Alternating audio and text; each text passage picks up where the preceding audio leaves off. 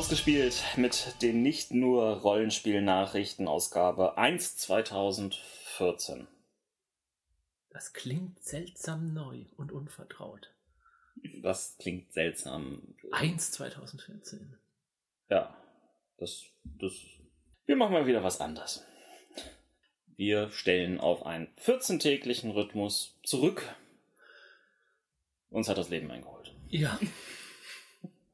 Aber wir haben lange durchgehalten, finde ich. Ja. Wir, wir haben länger durchgehalten als ähm, die Kollegen in Wien, Ja, zu denen sind- ich ja fast gewechselt wäre. Muss jeder selber wissen, was er tut. Ja, aber es klingt irgendwie komisch, wenn ich sage, okay, ist ausgespielt. Das vielseitige Rollenspielprogramm. Das war jetzt eher Schweizerdeutsch, Ja, glaube ich. ich, ich kann Wienerisch einfach nicht. Also diesen, diese See, Schmäh, Schmäh. Schmäh, Schmäh. nee, Ja, vielleicht gucken wir nachher noch ein paar Hans-Moser-Filme zusammen und dann geht das. ja. Kein Problem. Aber ausgespielt ist gerettet von Franz Brötchen. Genau. Und äh, wir sind froh, dass du nicht zu den Schluchtenfurzern gegangen bist. Wer es verpasst hat, ähm, es ging durch das Twitter-Universum die mehr, dass äh, unser Interview bei System Matters läuft und und und. Ja, das hat sich dann selber entwickelt. Äh, ich bin übrigens Jens. Sicher? Ja, immer noch. Okay. Ich bin auch da, Sandra. Und moin, mein Name ist Ron. Was wir eben schon angedroht haben. Ab sofort senden wir nur noch 14 täglich, dafür mit mehr Qualität. Hm? Davon war bisher aber nicht die Rede. Wirklich. Jetzt fühle ich mich unter Druck gesetzt. Noch besser? Geht doch gar nicht. Das bedeutet auch, dass die nicht nur Rollenspielnachrichten künftig ungefähr alle sechs Wochen kommen mit einem neu justierten Format. Das heißt, es gibt weniger Nachrichten, also weniger Nachrichten aus anderen Bereichen. Die, von den Rollenspielnachrichten kürzen wir nicht. Das, das nur wird kleiner. Dafür sind Nee, das nicht. Das nur wird größer, das nicht wird kleiner. So. Dafür sind ähm, die Nachrichten, die wir haben, etwas ausführlicher und wir bringen öfter mal ein Feature rein. Auch neu. Am Anfang jeder Sendung gibt es einen Blog für euer Feedback. Nicht nur zu den Nachrichten, sondern zu all unseren Sendungen. Und am Ende gibt es ein neues Ich liebe es. Oder auch nicht. Denn ähm, Ich empfinde es. ich empfinde es. Ja, ja, wir, wir sind uns immer noch so ein bisschen unsicher, wie wir das nennen wollen.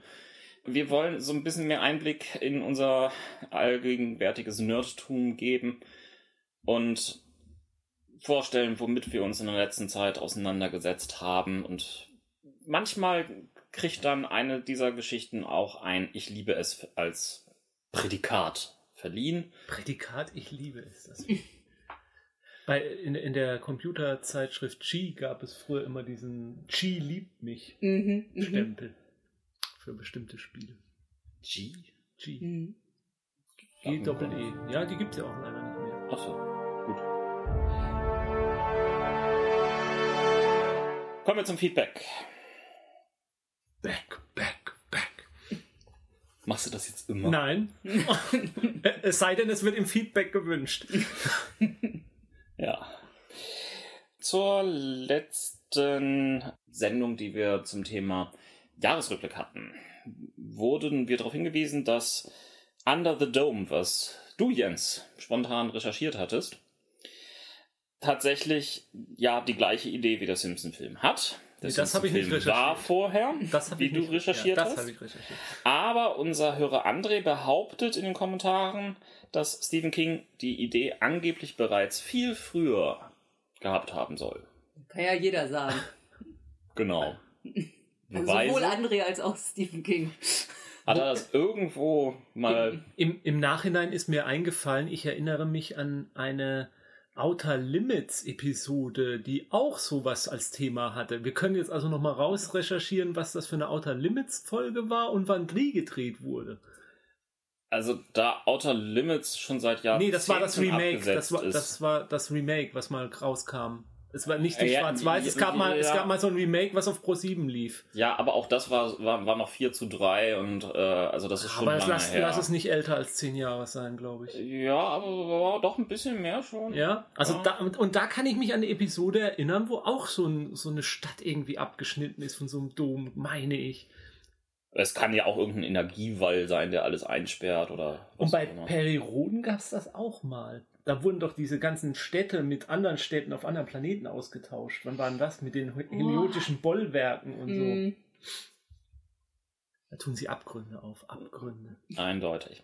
Ein weiterer Abgrund ist der Tadesschlüssel des Doktors, der tatsächlich nach intensiven Recherchen nicht einfach nur an Companions rausgegeben wird, sondern dass das ist offensichtlich eine Erfindung, die Russell T. Davis größtenteils eingeführt hat.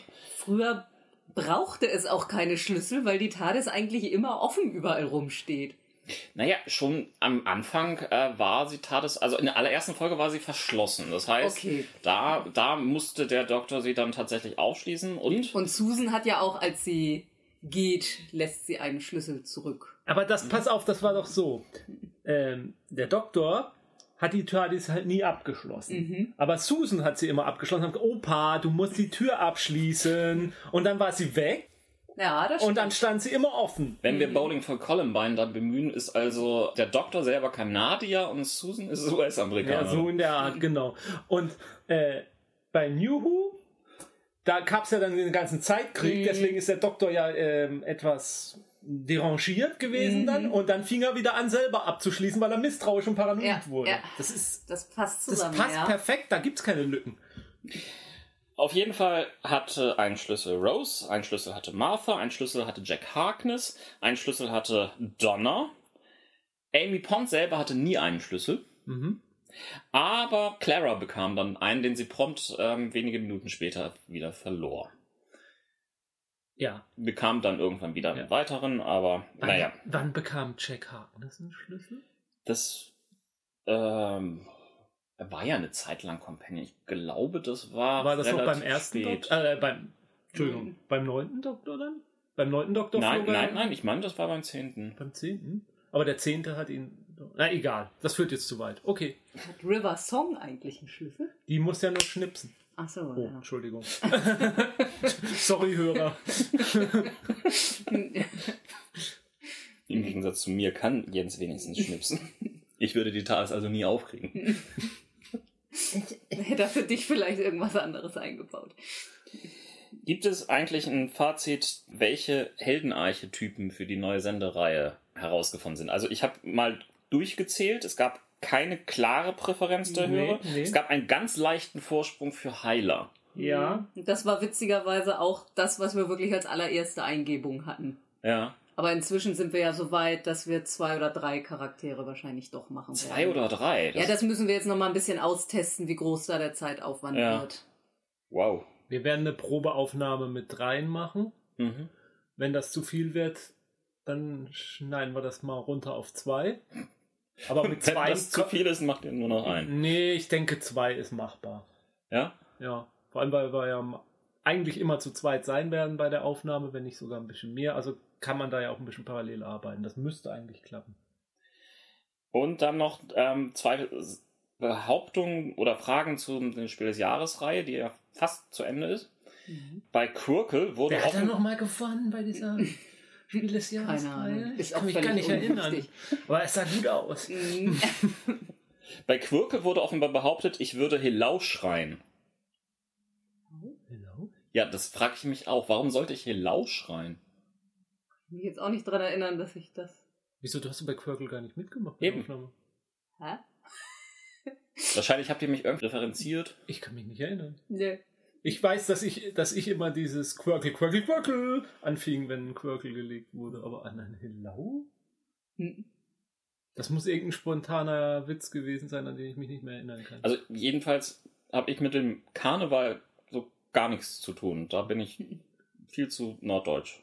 Das musstest du jetzt unbedingt nochmal Wes, klarstellen. wes, weswegen, sie, weswegen sie dich ja da unten dann wieder nicht nehmen wollen. Ja, bin ich als Nicht-Bassistin mit das. Es wurde auch die Frage gestellt. Siehst du mehr aus diesem Schweizer Podcast? Ne? Es wurde auch die Frage gestellt, ob denn als weitere Reihe noch die Kennerspiele aufgelegt werden. Vielleicht. Also nicht direkt im Anschluss, so viel kann ich sagen. Ich, meine, so viele gibt's da ja noch nicht und da kommt ja auch nur einmal im Jahr eins dazu. Von daher kann man da auch locker noch ein Jahr warten, bis man die Reihe mal macht.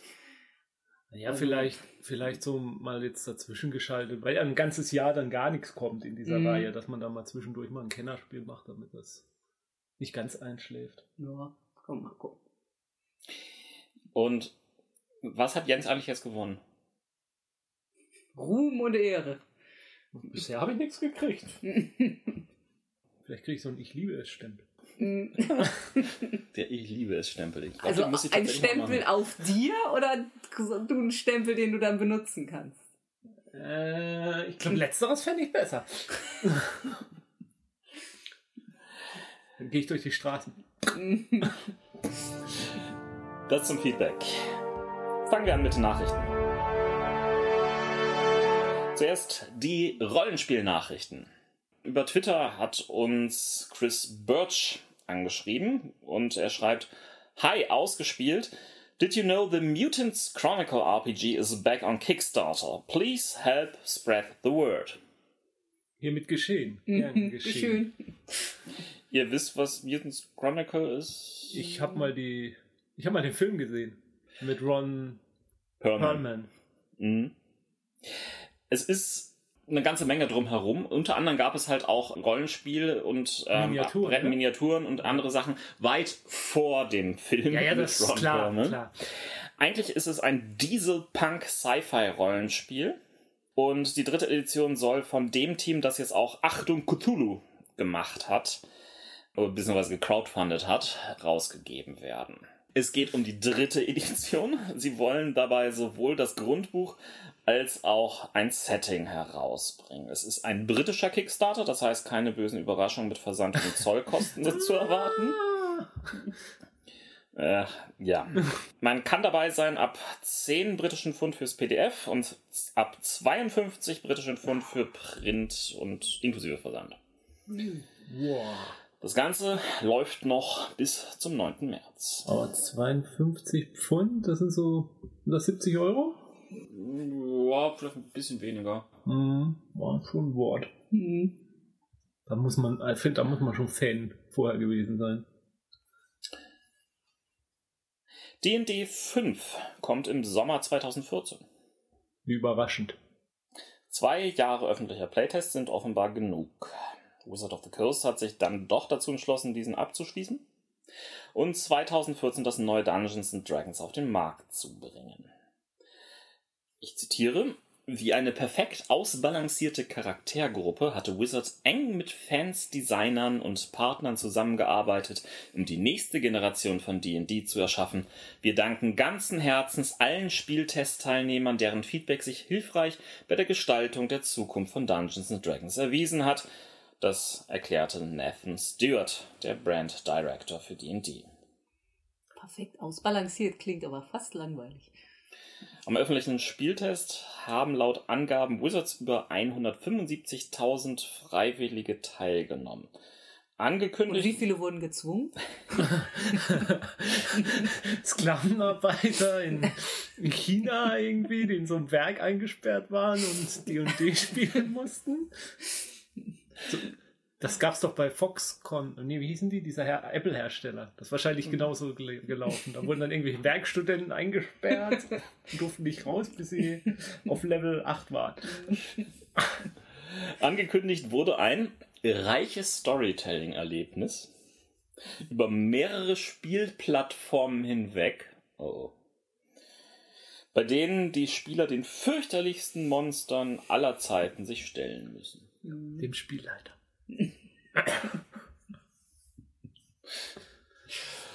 Ja, klingt halt, ähm, klingt jetzt wieder so, als würde es genau in die gleiche Richtung gehen wie, ja, wie alles, was momentan so ein bisschen sich Fate-Anleihen verschafft. Ich weiß nicht, ob ich da wirklich Fate-Anleihen Ja, drin das sehe. 13 Stage ist doch jetzt auch gerade, da hast du Mhm. doch auch schon, merkt man doch auch so ein bisschen so Ja. den, das Mhm. Angefade. Ja gut, letztendlich welche Möglichkeit haben sie denn eigentlich, ansonsten noch sinnvoll da was rauszubringen? Na gut, es ist jetzt, wir, wir kennen es ja noch nicht. Ähm, ähm, Mhm. Andere Frage, äh, soll es denn dann äh, die und die Next heißen oder, oder war, war das jetzt nur der Titel? Ich denke, die- das, das war nur der den- Titel für den Playtest. Ja, okay. Ich gehe davon aus, dass es D&D 5 heißen wird. okay. Das können sie ja. Next und more next. Aber, aber Röm, römisch 5 bestimmt. Nein, es stand ja nie bei Dungeons and Dragons irgendwie eine Zahl drauf. Mhm. Ähm, also es stand unten im kleinen Untertitel. Ja, aber das kannst du jetzt so layoutmäßig cool machen, so das D und D und dann noch von so, einer, von so einem V umklammert irgendwie. Ja, aber dann denken die Leute, dass da die Außerirdischen landen bei D&D. Ja, das glaube ich bei nicht. so- Civilization 5 hat das auch so Genau. geklappt. Optisch. Die haben auch Ah. die Römisch Oder, 5. oder vielleicht, vielleicht sogar ein Bild von Churchill, der das V so hat und dann dazwischen das D und D. Das könnte dann auch gleich zu riesigen äh, Diskussionen in England führen und dann un, äh, kostenlose Publicity bedeuten. Na, egal. Apropos 5. Ich habe hier noch eine Top 5. Und zwar die Top 5 der Rollenspielverkäufe bezogen auf Grundregelwerke, die Roland verkauft hat. Also nicht unser Roland, sondern Roland Barr, auch bekannt als Sphärenmeisterspiele. Ich wollte gerade sagen, unser Roland verkauft die doch schwarz. Das kannst du doch hier nicht rumerzählen. Der kriegt Und- Ärger mit der Steuer. Wenn das jemand aus dem Finanzamt erfährt. Das, Ron, das darfst du nicht vergessen, dass wir das jetzt rausschneiden. Ne? So, was hat er denn, was hat er denn verkauft? Also, auf Platz 5 ist. Das ist richtig toll auf der Aufnahme, wenn ihr auf den Tisch trommelt. Sorry. Da musst du halt ein Trommeln einblenden. Ja. Auf Platz 5, 13th Age. Mhm. Da sind wir dran beteiligt. Ich hab's gecrowdfundet oder direkt Achso, bezogen. nee, wir haben es bei, also, ja, wir bei, mhm. beim werten, geschätzten Herrn, also Händler, erhandelt. Mhm. Auf Platz 4, Numenera. Mhm. Ist schon raus? Jo, schon, Ja. lang, schon lang. Ja, ich glaube, ich verwechsel das jetzt. Mhm. Egal. Platz 3, Star Wars Edge of the Empire. Wel- Die, die englische Version ist das dann, ne? Ja. Achso, die deutsche gibt's ja auch noch gar nicht, Mhm. meine ich. Da gibt's ja nur das Starter. Mhm. Hatte ich mir gewünscht zu Weihnachten, habe ich nicht gekriegt. Tja, war's wohl nicht brav genug. Hm. Platz 2 ist Shadowrun 5. Das habe ich mir nicht gewünscht. Das hätte ich jetzt auf Platz 1 getippt gehabt. Okay, jetzt bin ich gespannt, was Platz 1 ist. Platz 1, Fate Core. Juhu! Gut, da sind wir jetzt nicht, das haben wir ja alle gecrowdfundet. Also Das haben wir alle gecrowdfundet und ich habe mich mit den Zoll rumgeärgert, ja. Man muss dazu sagen, ähm, Sphärenmeister-Spiele ist natürlich nicht repräsentativ. Ähm, das Ganze ist aber besonders interessant, weil der Internetshop vor allen Dingen auf Rollenspiele setzt, die man ansonsten nicht in jedem normalen Laden zu kaufen bekommt. Von daher ist jetzt das mit Fate Core vielleicht auch nicht so überraschend.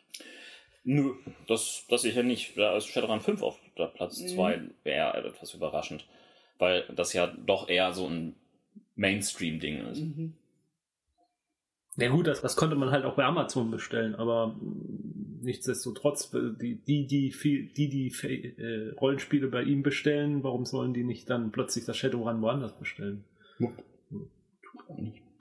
So, das war jetzt genug Werbung für Roland. Dennoch danke ähm, für die Erlaubnis, diese Zahlen hier weiter, nein, nicht die Zahlen, aber diese Platzierung hier weitergeben zu dürfen. Schick endlich die Bestellung los! Kommen wir zu den nicht nur Nachrichten, also äh, ja, den anderen Part. Und dem Rest der Welt. Die nicht nur Nachrichten. Ich hätte eine Sache, aber die ist so brandheiß, dass ich noch kaum was drüber weiß. Das kam nämlich gestern erst über die, über die Ticker sozusagen. Brandheiß. Ja, und zwar Okay. die der Roman Red Shirts von John Scalzi soll jetzt als Fernsehserie verfilmt werden. Als Fernsehserie. Als, als ja. limitierte Serie steht da. Wir haben im Vorgespräch schon ein bisschen drüber spekuliert, was jetzt eine limitierte Serie ist. Ist das jetzt eine Miniserie oder ist das eine Serie, die nur limitierte Persönlichkeiten gucken dürfen oder was auch immer? Also in der Regel heißt Limited Series, dass es halt eine abgeschlossene Anzahl an Episoden gibt. Das heißt, die Serie wird beendet. Ähm, ich glaube, Limited Series taucht teilweise auf bei den Golden Globe Nominierungen oder Emmy Nominierungen. Aber ähm, eigentlich ist es komisch, dass man ansonsten doch eher von Miniseries oder Event Series redet. Und das Bemerkenswerte dran ist einfach nur, äh, Red Shirts ist ja eine Parodie auf äh, Star Trek. Kein großes Geheimnis, glaube ich. Ja, aber offiziell steht es nicht drauf. Nein, aber das braucht man. Fernsehserie Das muss zum man. Buch über die Fernsehserie. Das muss man nicht drauf gucken. Nur ähm, vielleicht ist es ja dann so, dass äh, zum Zeitpunkt des Jubil großen Jubiläums von Star Trek, wo ja dann viele befürchten, dass gar kein Star Trek zu der Zeit im Fernsehen läuft, läuft dann vielleicht die Parodie auf Star Trek wenigstens im Fernsehen. Stimmt. Was dann auch die. Parodie auf eine Weltraumserie vielleicht die einzige Weltraumserie ist, die im Fernsehen läuft. Wenn das die einzige Möglichkeit ist, dass noch Weltraumserien im Fernsehen laufen, wenn sie Parodien auf alte Weltraumserien sind, ja, was sagt das über unsere Zeit aus? Ich weiß es nicht. Naja, aber es, es, es gibt ja nun auch eine ganze Menge andere Parodien auf Star Trek und Co., die bereits schon liefen. Ja, aber da, da gab's ja Star Trek. So, Ja. ja. Ich meine, das, also Red Shirts ist keine Parodie auf die neue Star Trek Kinofilme. Würde ich mal sagen. Das sicherlich nicht. Also es ist vor allen Dingen eine Parodie auf die Tropes, die die alten Star Trek-Filme, ja, Quatsch, Serie vor allen Dingen und auch ja, Next Generation als Serie geprägt haben. Ja.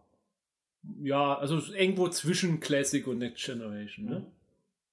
Würde ich auch sagen. Ähm, ja, also sowohl Ron als auch ich sind ja jetzt nicht gerade die, die absoluten Fans dieses Romanes. Also es gibt andere Bücher von Scully, die ich einfach sehr viel mehr schätze. Ähm, Das gilt für mich.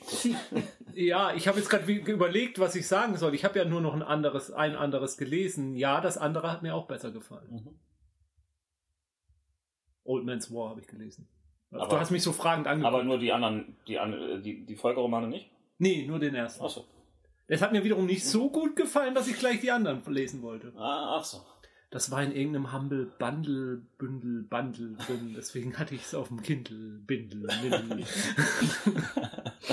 Also, Aber äh, ich, ich sehe schon das Potenzial für eine witzige, limitierte Serie. Ja, also schön, dass sie nicht gleich eine 24-Folgen-Staffel draus machen wollen.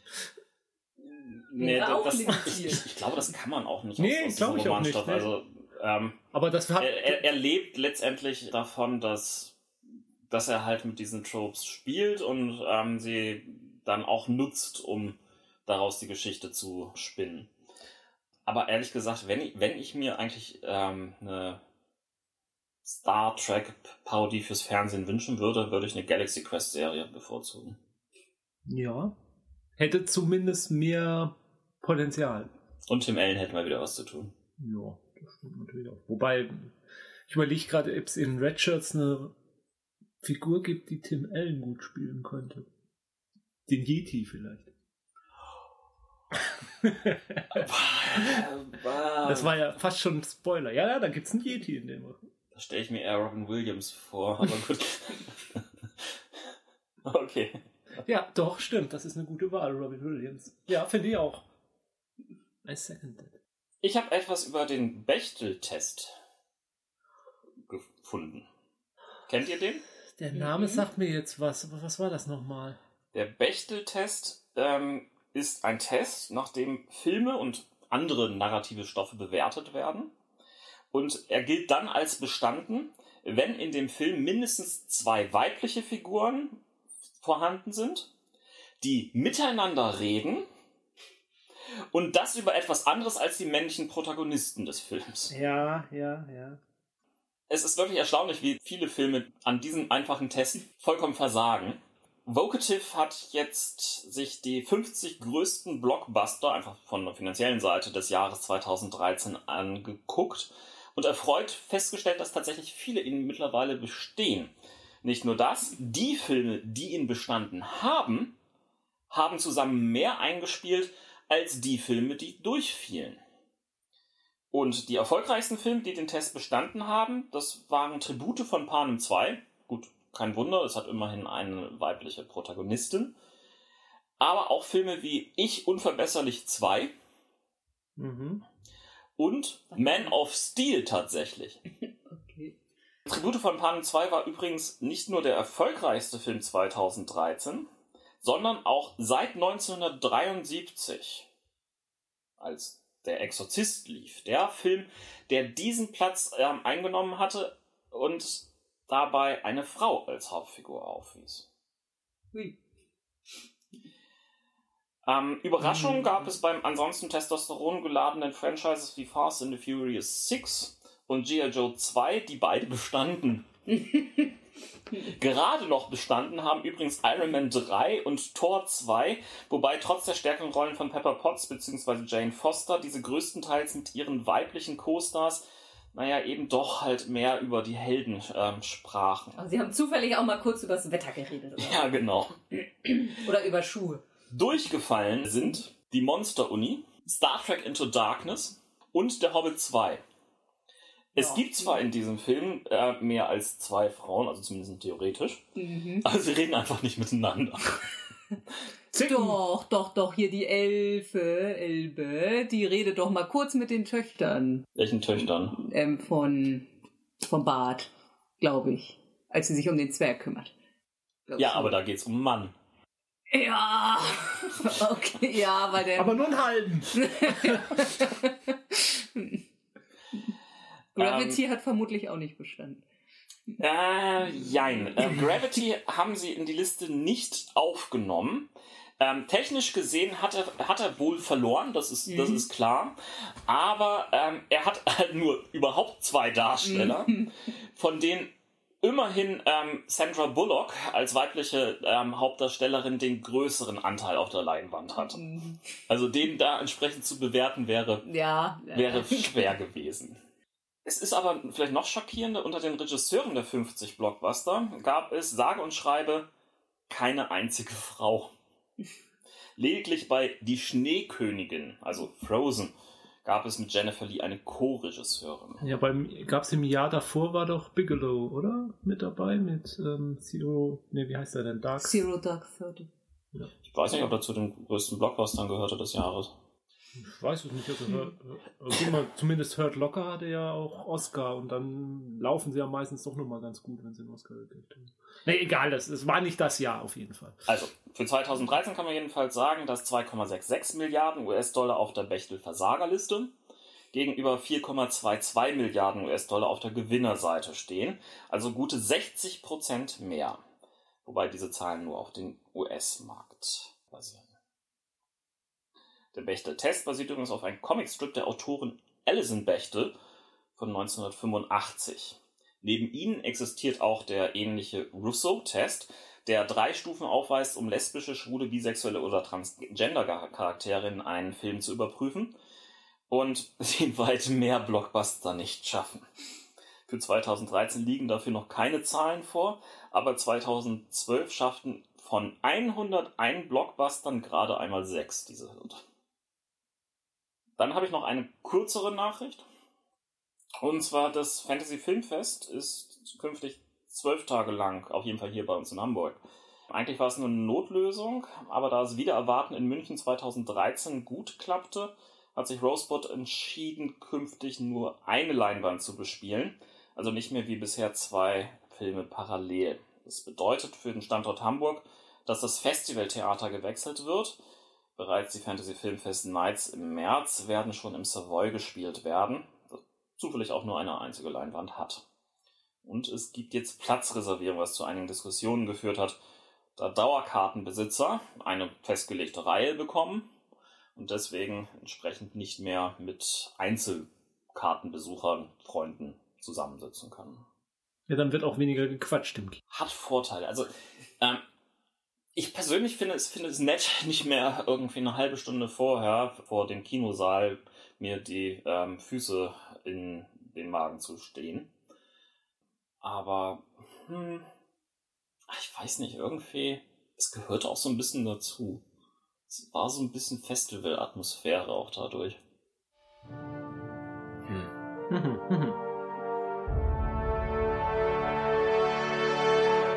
Kommen wir zu Ich liebe es.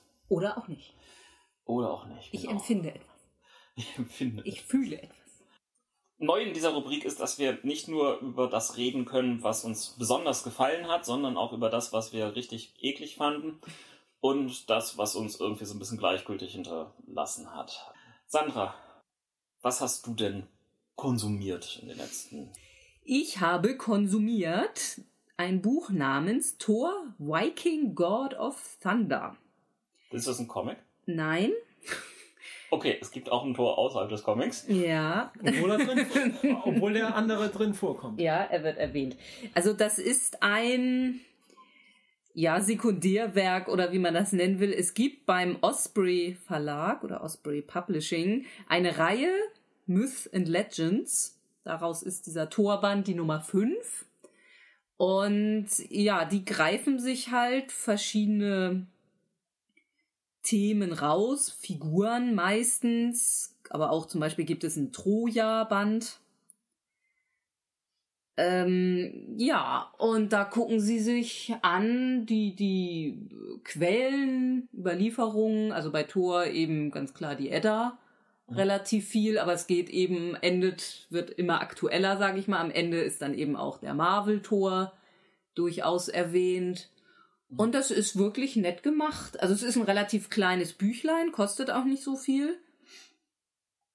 Und ja, es ist optisch sehr schön aufgemacht, also auch mit, mit äh, Bildern von ja, Ölgemälden aus dem, weiß ich nicht was, Jahrhundert ja. und so. Aber auch mit eigenen Illustrationen. Ja. Und eben, ja, so eine, eine ganz gute Zusammenfassung, was es über Thor so gibt. Also auch, was so in der Edda über ihn steht. Mhm. Und ja. Mhm. Also und das hat mir durchaus so gut gefallen, dass ich denke, dass ich mir da auch noch mal andere Werke von, also eins über Zauberer, Troja, Robin Hood, Herkules, König Arthur, der Krieg von Horus und Set, Jason und die Argonauten und Drachentöter. Was bei Thor vielleicht noch bemerkenswert ist, der Autor ist der gleiche, der, der Autor. Der Autor. ähm, der hat auch Gurps Vikings geschrieben zum Beispiel. Aha. Ähm, und Stempel drauf oder nicht Stempel drauf? Also kriegt es das Prädikat, ich liebe es? Also es hat mich jetzt emotional nicht so bewegt, sage ich mal. Ja. Deshalb müsste ich sagen, nee. Es hat überhaupt nichts falsch gemacht. Es ist ein wunderbares kleines Buch, aber ja, emotional bewegen mich meistens halt nur Sachen, sage ich mal, die auch eine, eine tolle Geschichte erzählen. Deshalb, das ist vielleicht das, was zum Ich liebe es Stempel fehlt. Vielleicht, wenn man noch weitere Werke dieser ja, Reihe mal gelesen man, hat, mh. vielleicht, wenn man da als, als Gesamtwerk dann lieben. Das ist ja so quasi so ein kleines Was ist was für mhm. eine Was ist was Reihe für Erwachsene. Ah, das, ist, das ist ein schönes Vergleich. Dann mache ich jetzt erstmal weiter. Ja, dann mach. Ich habe zwischenzeitlich Almost Human als Serie eigentlich aufgegeben. Ich habe mich ja mhm. eigentlich gefreut darauf, irgendwann mal wieder eine Sci-Fi-Serie zu sehen, aber ach, das ist so ein ziemlich langatmiges Polizei-Procedure mit ein, zwei Sci-Fi-Kniffen und ah, ich weiß nicht. Ich habe immer noch so ein bisschen die Hoffnung, dass es so ähnlich wie Fringe ist, ähm, wo auch die ersten Folgen ziemlich unzusammenhängend waren und dann letztendlich da was Größeres draus wurde. Aber noch sehe ich das einfach nicht. Währenddessen mich Marvel's Agents of Shield etwas mehr wieder gefangen haben, nachdem es am Anfang sehr, sehr ja, lang gebraucht hat, ähm, um überhaupt interessant zu werden, schaffen sie es mittlerweile auch interessante Charakterzeichnungen ähm, weiterzuentwickeln und so langsam gewöhnt man sich auch an dieses Team. Und dann hat mich noch eine Comedy-Serie äh, jetzt mal wieder gepackt. Und zwar Parks and Recreations. Ich habe die eigentlich nur mal kurz mal reingeguckt, nachdem mir Amy Poehler bei den diesjährigen Golden Globe Awards als Moderatorin sehr positiv auffiel. Und ja, die, die Serie ist sehr angenehm nerdig. Fast so angenehm nerdig wie Community, die ja endlich gerade wieder die Biege geschafft hat. Alles noch kein Ich liebe es wert. meiner Meinung nach. Dann kann ich noch über drei Kinofilme kurz was sagen. Ich habe Robocop gesehen. Das war besser, als ich befürchtet hatte. Ich hatte so ein bisschen die, die Sorge, Remake eines wirklichen Kultklassikers kann nur seltsam werden, aber er hat eigene Facetten setzen können, hat aber einige arge Probleme der Film, unter anderem einen sehr hölzernen Hauptdarsteller und einen komplett overacting Michael Keaton als Omnicorp-Chef. Nee, das kriegt kein Prädikat. Ich war in 12 Years a Slave. Das ist ja der Oscar-Hype-Film dieses Jahres, der gut inszeniert ist, toll, emotional berührend und so weiter, aber es fehlte für mich irgendwas. Also auch, auch da habe ich festgestellt, ja, das ist ein guter Film, aber ob das wirklich ein Oscar-Kandidat ist? Aber wahrscheinlich wird er es werden, weil, Weil ähm, die die Academy die Thematik nicht ausweichen will. Ja. Sehr viel mehr fasziniert hat mich Only Lovers Left Alive. Das ist der neue Film von Jim Jarmusch, der über Tilda Swinton und Tom Hiddleston als Vampirpaar, das die Jahrhunderte gemeinsam als Liebespaar erlebt hat, ähm, geht. Ah, Ja, und eigentlich geht, passiert in diesem Film nichts. Also, sie drehen sich um sich selbst, sind selbstverliebt und mit der Gesamtsituation dieser Welt, die um sie herum immer schneller wird, immer kranker wird, immer, immer unverständlicher wird, so unzufrieden, dass sie sich wahrscheinlich eher selbst umbringen wollen oder darüber sinnieren und eigentlich gibt es in diesem Film nichts, was irgendwie wichtig, interessant oder was auch immer wäre, aber er ist faszinierend anzugucken, hat tolle Hauptdarsteller und ja, ist einfach stark einnehmend. Doch, dem gebe ich ein Ich liebe es Prädikat. Zwei Kleinigkeiten noch. Einmal habe ich mir Readfy angeguckt. Readfy ist das Spotify für Bücher, für E-Books, was jetzt neu rausgekommen ist. Und das Problem ist noch deren Reader-App, die noch nicht so ganz optimiert ist für äh, Tablet-Darstellung, was ein bisschen ironisch ist. Aber auf jeden Fall, man kann nicht mal den Font irgendwie verkleinern und vergrößern derzeit. Aber ähm, es ist schon mal interessant, was wir da alles im Fundus bereits haben. Man kann dadurch werbefinanziert E-Books kostenlos lesen. Und da ist schon einiges im Fundus. Unter anderem findet man Feder und Schwert dort wieder als Buchverlag mit so wie Stackhouse Novels oder auch einiges aus dem Crosscult ähm, Verlag. Also und natürlich irgendwas von Perry Roden war da auch zu finden. Und zum Schluss habe ich noch All Rolled Up. Das ist das hier. Das sehen alle unsere Hörer jetzt. Dieses etwas, was eine Mischung aus Federtasche und Würfelbeutel ist. Das ist momentan der, der aktuelle neue Trend. Es gibt hier letztendlich auf der einen Seite einen Wo ist das ein Trend? Verschluss schließbare Würfel und für mich auch Fake-Punkte-Tasche. Es gibt Möglichkeiten, Stifte und anderes reinzustecken. Und meine Version hat auf der Rückseite eine Stofftafelfläche, mit der man tatsächlich noch entsprechend kurze kleine Zeichnungen und andere Sachen machen kann.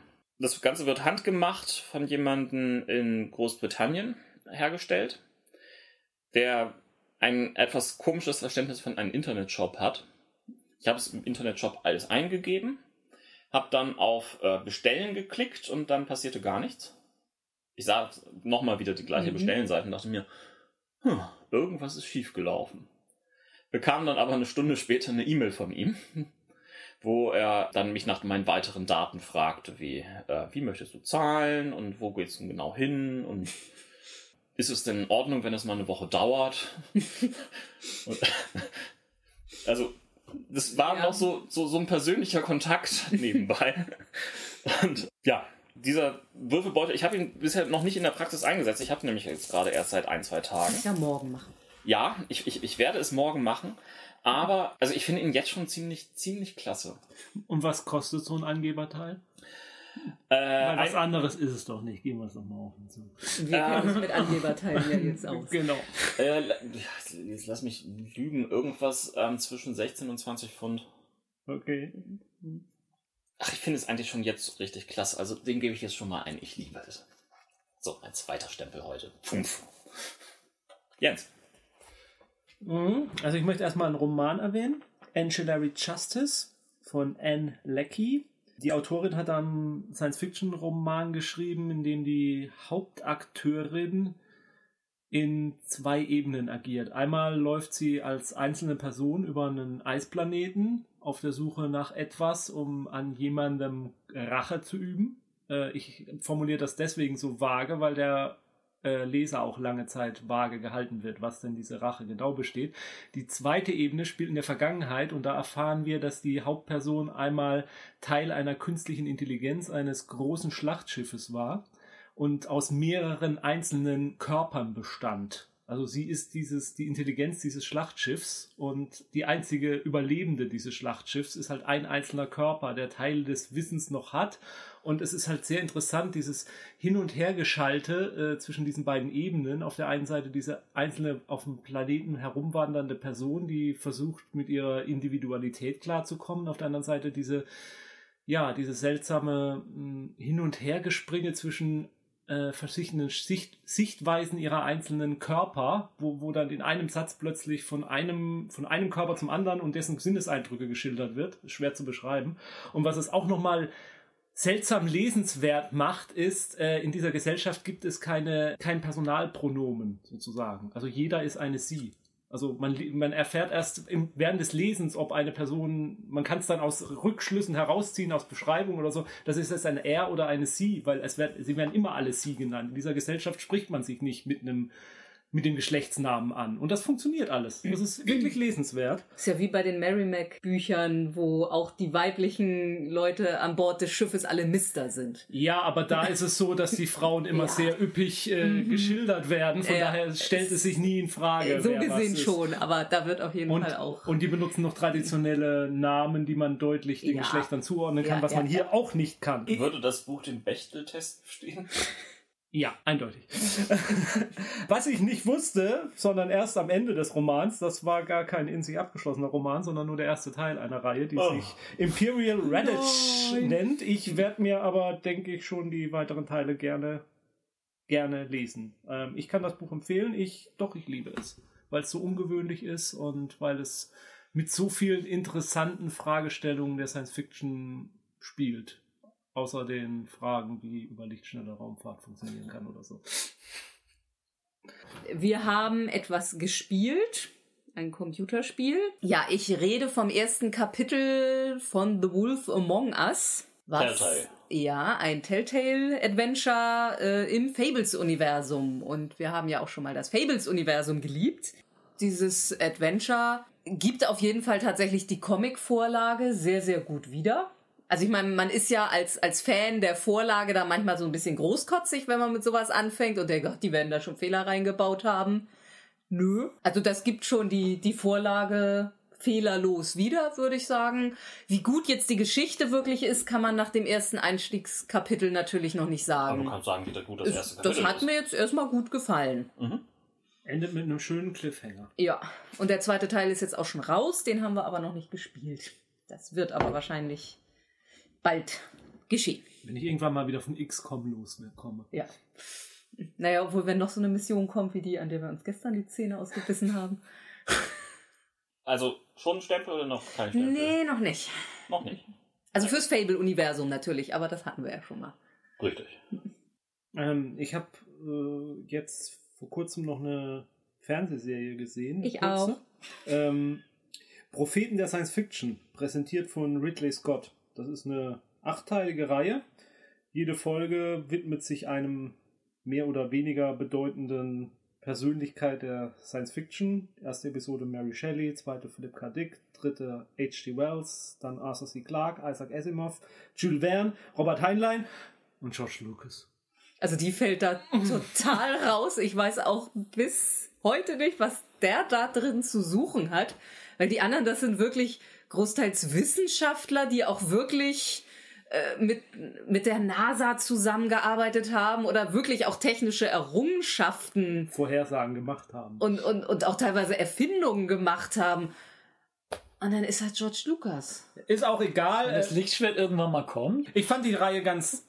Ich fand die Reihe sehr nett. Ähm, ist halt so eine typische Produktion mit reingeschnittenen äh, Kopfstatements und, und Ridley Scott äh, faselt irgendwie seltsam an der Kamera vorbeiguckend immer. Äh, Der macht, es kritzelt die ganze Zeit Kritzelt. irgendwelche Bilder rum. Ja, es, von daher, aber es ist ein schöner Überblick. Ähm, Mhm. nicht jede Episode ist gleich gut. Die von Arthur C. Clarke hat mir, glaube ich, am besten gefallen.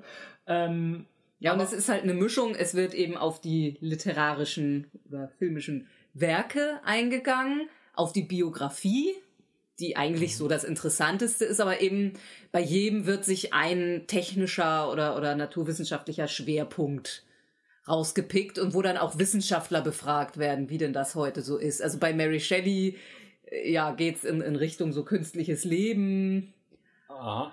und ja, Arthur C. Clarke, was hatte der jetzt? Hatte der die Raumfahrt? Ja, wer ja, hatte die Raumfahrt. Raumfahrt? Ja. Und also Und sehr. Asimov, die Roboter. Ja. Ja. Gut. und was ganz klar wieder wurde, was ich aber auch vorher schon wusste, Philip K. Dick hatte einen an der Murmel. Hast du so beinahe bekannt, oder? Äh, zum Abschluss noch kurz, äh, wer mir bei Twitter folgt, weiß es ja schon längst. Ich äh, stürze mich momentan etwas in das Sherlock Holmes-Universum, indem ich die ganzen Sherlock Holmes-Stories, von- die Originalen, nochmal mir antue. Und ich tue das äh, mittels eines Hörbuchs. The Complete Stories of Sherlock Holmes. Gesprochen von Charlton Griven. Äh, 70 Stunden. Ich glaube, ich habe gerade so fünf geschafft. Also ich habe noch ein bisschen was vor mir, aber das finde ich schon mal ganz gut. Also der liest das richtig toll vor, spielt sehr schön mit der Stimme, auch immer schöne Musikstücke, die immer sehr gut zur Story selbst passen. So die, die Weihnachtsgeschichte mit dem blauen Karfunkel da, mit Weihnachtschören und so. Doch wirklich gut produziert. Äh, ich habe es mir bei Audible geholt, da hat es mich nur 10 Euro gekostet. Ähm, weil ich es im Abo hatte. Ich glaube, der reguläre Preis sind ähm, 53 Euro. Complete im Sinne von alles vom Originalautor? oder also alles darüber 70 hinaus? Stories des Originalautors. Aber nicht darüber hinaus. Nichts, keine, wie heißen die Dinger? Erweitertes Universum? Erweitertes Universum. pa pa pa Pastiche? Pastiche? Also, Gibt es doch so einen Begriff? Ich, ich habe den, ich hab den damals bei den Conan-Romanen, tauchte das immer auf. Ja. Auch. Hm. Egal, das wären so meine. Ja, äh, Da kann, will ich noch keinen Stempel aufdrücken, weil ich erst ja sechs Stunden gehört habe. ich muss noch, weil ihr so schnell übergeleitet haben, fragen, ähm, diese äh, Prophets of Science Sci-Fi-Serie, kriegt die einen Stempel?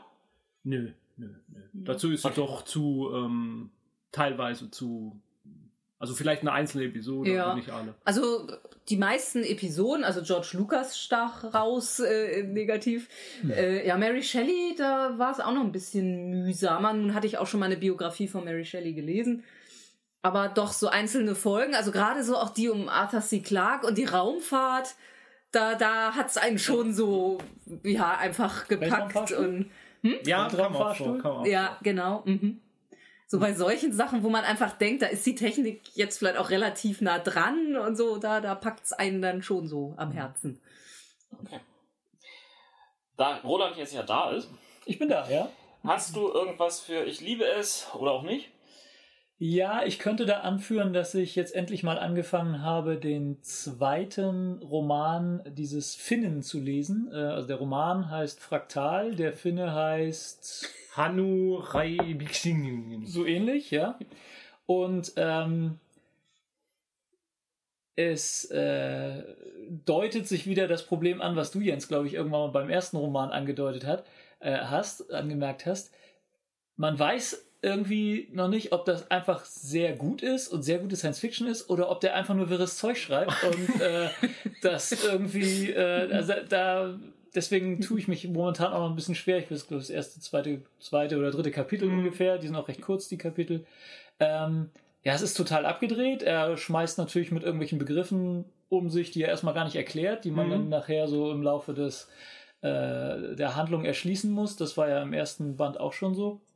Und im ersten Band war es ja auch so, dass da vor allem sehr viele großartige Einzelideen waren, wie eben, also die Menschheit, also die Singularität ist ja schon längst passiert. Äh, Mhm. die Menschheit hat mit dem Tod in dem Sinne eigentlich gar nicht mehr zu kämpfen. Dafür äh, gibt es halt andere Probleme und es bleibt trotzdem, obwohl Menschen potenziell unsterblich sein können, immer noch sehr spannend. Also es ist immer noch sehr viel genug Probleme, die so ein Mensch haben kann.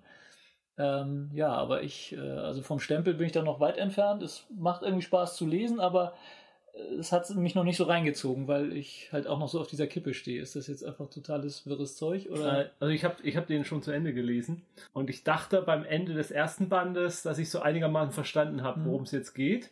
Und am Ende des zweiten Bandes dachte ich, ich habe gar nichts verstanden. und äh, mir wird's, mir fehlt jetzt, also er hat ja ganz, ganz bewusst auf Expositionen verzichtet, also Mhm. irgendwie, dass mal ähm, Leute sich gegenseitig irgendwas erzählen und dabei die Mhm. Welt erklären oder so. Genau. Das findet find bei ihm einfach nicht statt. Man Ja. muss es sich zwischen den Zeilen rauslesen. Genau. Das fand ich im ersten Roman noch sehr charmant. Im zweiten fing es schon an, anstrengend zu werden, weil ich das Mhm. Gefühl habe, ich habe immer, ich habe mir diese Welt immer noch nicht wirklich erschlossen. Ja. Ich fand der erste Roman halt einfach diesen super genialen Einstieg mit diesem ähm, Gefängnis. Dilemma Prison. Prison. Mhm. Ähm, da, der ist so gigantisch, dass er den ganzen Rest des Romanes überschattet und durchzieht. Das fehlte mir beim zweiten Teil etwas. Ja, stimmt. Es ist nicht so der Hammer-Einstieg. Das Ja. ist richtig. Also es setzt ja irgendwie da ein, sie sind auf dem Weg zur Erde. Ja. So endete ja auch der erste Roman. Und dann sch schwenkt es über auf so eine andere Szene, wo ich noch nicht genau weiß, wo das jetzt ist. Das wirkt alles so ein bisschen Mhm. orientalisch, aber Mhm. ob das jetzt auf der Erde ist oder das äh, hat sich noch Wird- nicht so Das, erfährt man noch. Gut, ja, äh, gehe ich auch von aus, aber das, das hat sich momentan noch nicht so ganz erschlossen. Ja, aber es stimmt, es fehlt so diese Knaller-Idee, mit der er einsteigt. Kein Stempel bisher. Nö, noch nicht. Das ist zu früh. Sonst was? Nö, das wär's. Gut. Dann war das jetzt unsere Sendung für also die, die erste Sendung, nicht für den Februar. Ich muss mich derer noch dran gewöhnen. Das war dann also die erste Sendung 2014 der nicht nur Rollenspiel-Nachrichten mit dem extra Feedback und den Ich liebe es, was noch etwas und auch nicht äh, oder auch nicht ausgebaut worden ist. Wie empfindet ihr das denn? Wie sollen wir das nennen? Fühlt ihr was? Auf euer Feedback sind wir hier auf jeden Fall gespannt, gerade weil wir jetzt hier mal wieder etwas umgestellt haben mit unserem Format. Das ist sicherlich noch alles im Flux. Wir werden bestimmt noch irgendwo nachjustieren. Wie auch immer. Jetzt habe ich den Faden verloren. Ich glaube, wir sagen jetzt nur noch irgendwas wie äh, bis dahin. Spielt schon weiter. Empfindet weiter. Empfindet weiter. Jetzt raten wir, geraten wir in einen etwas anderen Bereich der Podcasting. Wir könnten jetzt noch. Seid ihr eigentlich hergekommen? Moment, Seid ihr heute schon nach dem Frühstück losgefahren oder seid ihr noch? Wir sind über die A1.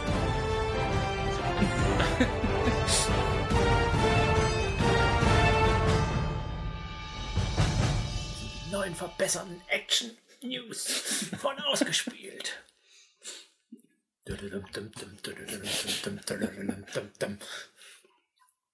Danke, dass du gleich was für die Outtakes. Achtung! Cthulhu!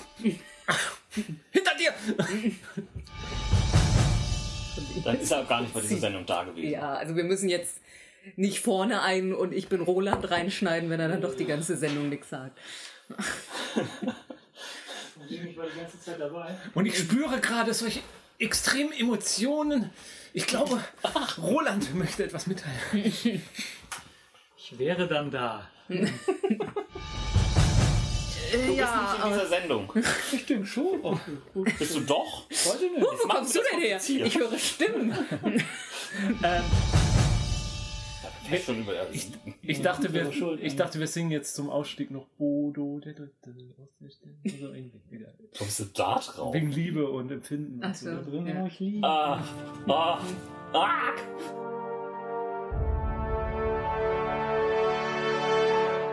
Dieser Podcast ist Mitglied bei analogspieler.de, der Portalseite für alle Podcasts rund ums nicht elektronische Spielen.